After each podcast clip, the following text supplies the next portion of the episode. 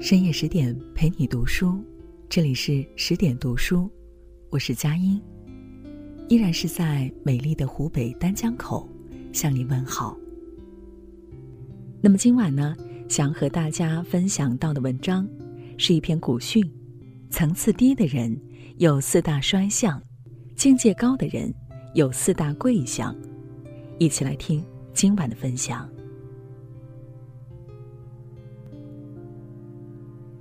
人发脾气的时候是没有理智的，说出的话、做出的事，很容易给人带来无可挽回的伤害。有人曾经问过大 S 这样一个问题：夫妻之间吵架怎么办呢？大 S 说，夫妻吵架的时候就隔离开来，一个把自己关在卧室，一个把自己关在洗手间，等大家冷静下来之后，再开始交流沟通。心理学家证明，人的情绪由大脑的边缘系统负责，边缘系统在第一时间产生情绪，比如恐惧、愤怒，而控制情绪的大脑皮层要在整整六秒之后才能开始处理，进而进行控制，完成整个过程需要一分钟。在一分钟之内，一个人的智商、情商再高，也是一只无法控制的野兽。一分钟之后，一个人的理智才可以恢复。层次高的人懂得管理自己的情绪，层次低的人随意宣泄自己的情绪。懂得管理自己的情绪，无非是控制好情绪爆发之后的一分钟，利用跑步、隔离、深呼吸的方式，让这一分钟过去，避免给人带来伤害，也避免自己为后果买单。能够控制情绪的人，才能控制人生。一个人将来会成为什么样的人，在于他往自己脑袋里装了什么。有些人天天看八卦，谁谁谁出轨，谁谁谁吸毒，平时和朋友的聊天也全是明星八卦。这样的人，明星隐私如数家珍，八卦起来没完没了。如今，只要打开手机，就能看到各色的花边新闻。人们很容易被吸引其中，沉溺于娱乐新闻不可自拔，脑袋空空，技术没有，知识没有，只能陷溺在网络的狂欢中。有人曾经请教杨绛，杨绛说了这样一句话：“你的问题就在于读书太少，想的太多。”一个人天天以八卦为精神食粮，又能把自己的生命安放在何处呢？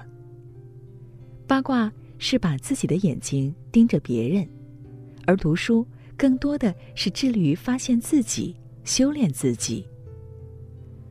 腹有诗书气自华，一个肯读书的人，气质定然不凡。黄山谷说：“人不读书，则尘俗生其间。”照镜则面目可憎，对人则语言无味。一个人如果不读书，就会变得俗不可耐，说话做事都会乏味不堪。历史上的名人几乎都喜欢读书，孔子围边三绝，穿竹简的牛皮绳都断了好几次。曾国藩日夜不辍，连行军打仗都要翻几页书才能入睡。梁实秋先生也说：“读书不读书，过的是两种人生，一个喜欢看八卦，一个喜欢看书，层次境界高下立判。”《伊索寓言》里讲，当初普罗米修斯奉宙斯之命造人时，特意在每个人身上挂了两个口袋，胸前一只装别人的缺点，背后一只装自己的缺点。层次低的人只能看到自己胸前的口袋，层次高的人才能看到自己背后的口袋。只能看到别人缺点的人无比苛刻，能够看到自己缺点的人才懂得宽容。在一辆火车上，有个醉汉喝得醉醺醺的，冲撞了乘客。女孩问妈妈：“他是坏人吗？”妈妈说了一句：“不，他只是不开心。”这位妈妈想到了自己，想到了自己也曾经在挫折困苦的时刻，脾气暴躁，伤害过身边的人。所以她才不会和这个醉汉计较，因为她知道每个人都有这样的时刻。张爱玲曾经说过这样一句话：“因为懂得，所以慈悲。你如果了解过去的我，就一定会原谅如今的我。”境界高的人，对外见过更大的世面，对内有过很深的反省，所以他们从来不会跟别人计较，更多的是温柔宽和。子路问于孔子曰：“君子亦有忧乎？”子曰：“吾也。君子其未得之，则乐其意；既得之，又乐其志。”是以有终身之乐，无一日之忧。小人则不然，其未得也，患福得之，既得之，又恐失之。是以有终身之忧，无一日之乐也。小人才喜欢计较得失，君子真正计较的，是自己有没有更丰富、更立体，有没有获得更多的成长。庄子讲过这样一个故事：宋元君打算画些东西，于是召集全国的画师。画师们来了之后，无不毕恭毕敬，行礼作揖之后，安安静静地站在一边。只有一个画师迟到了，行礼作揖之后，慢慢悠悠地走进画室，解开衣襟，袒露上身，盘腿坐下，不顾及别人的目光，自顾自地调墨。宋元君看到之后，选择让他为自己作画。宋元君的原因很简单，这个人有真性情，不会因为别人的看法而改变自己。一个人唯有坚持自我，不肯随波逐流，做事的时候才能不分心，更专注，更投入。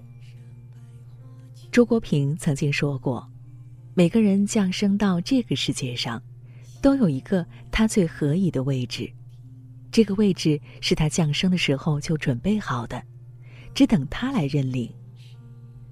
每个人都是独一无二的，他的天赋都是独特的，他的位置也一定是独特的。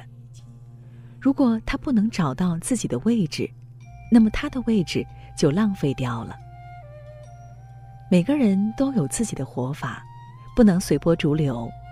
若是人云亦云，那么这一生又到底是为谁而活呢？人生只有一次，专注于自己的内心，活出自己的样子，才算是没有白活。这就是今晚我们想和大家分享到的内容。深夜十点，感谢陪伴。有很多用户在后台问十点君，每天都让我们多读书，可还是有一种读了那么多书，听了那么多道理，仍然过不好这一生的感觉。十点君想说，当你读一本书的时候，当时可能不理解，或者看完就忘记了，但其实阅读已经在你的身上发生了作用，从里到外，日积月累，你终会收益。十点君的阅读者将继续陪伴你，每周为你邀请文化名家读好书，每天几分钟时间，快速充电。如果你喜欢，那就拉到文章底部，长按二维码关注阅读者节目。坚持读书，其实很容易。我是佳音，也期待着在下一个未眠的深夜里，和你继续相会。晚安，各位。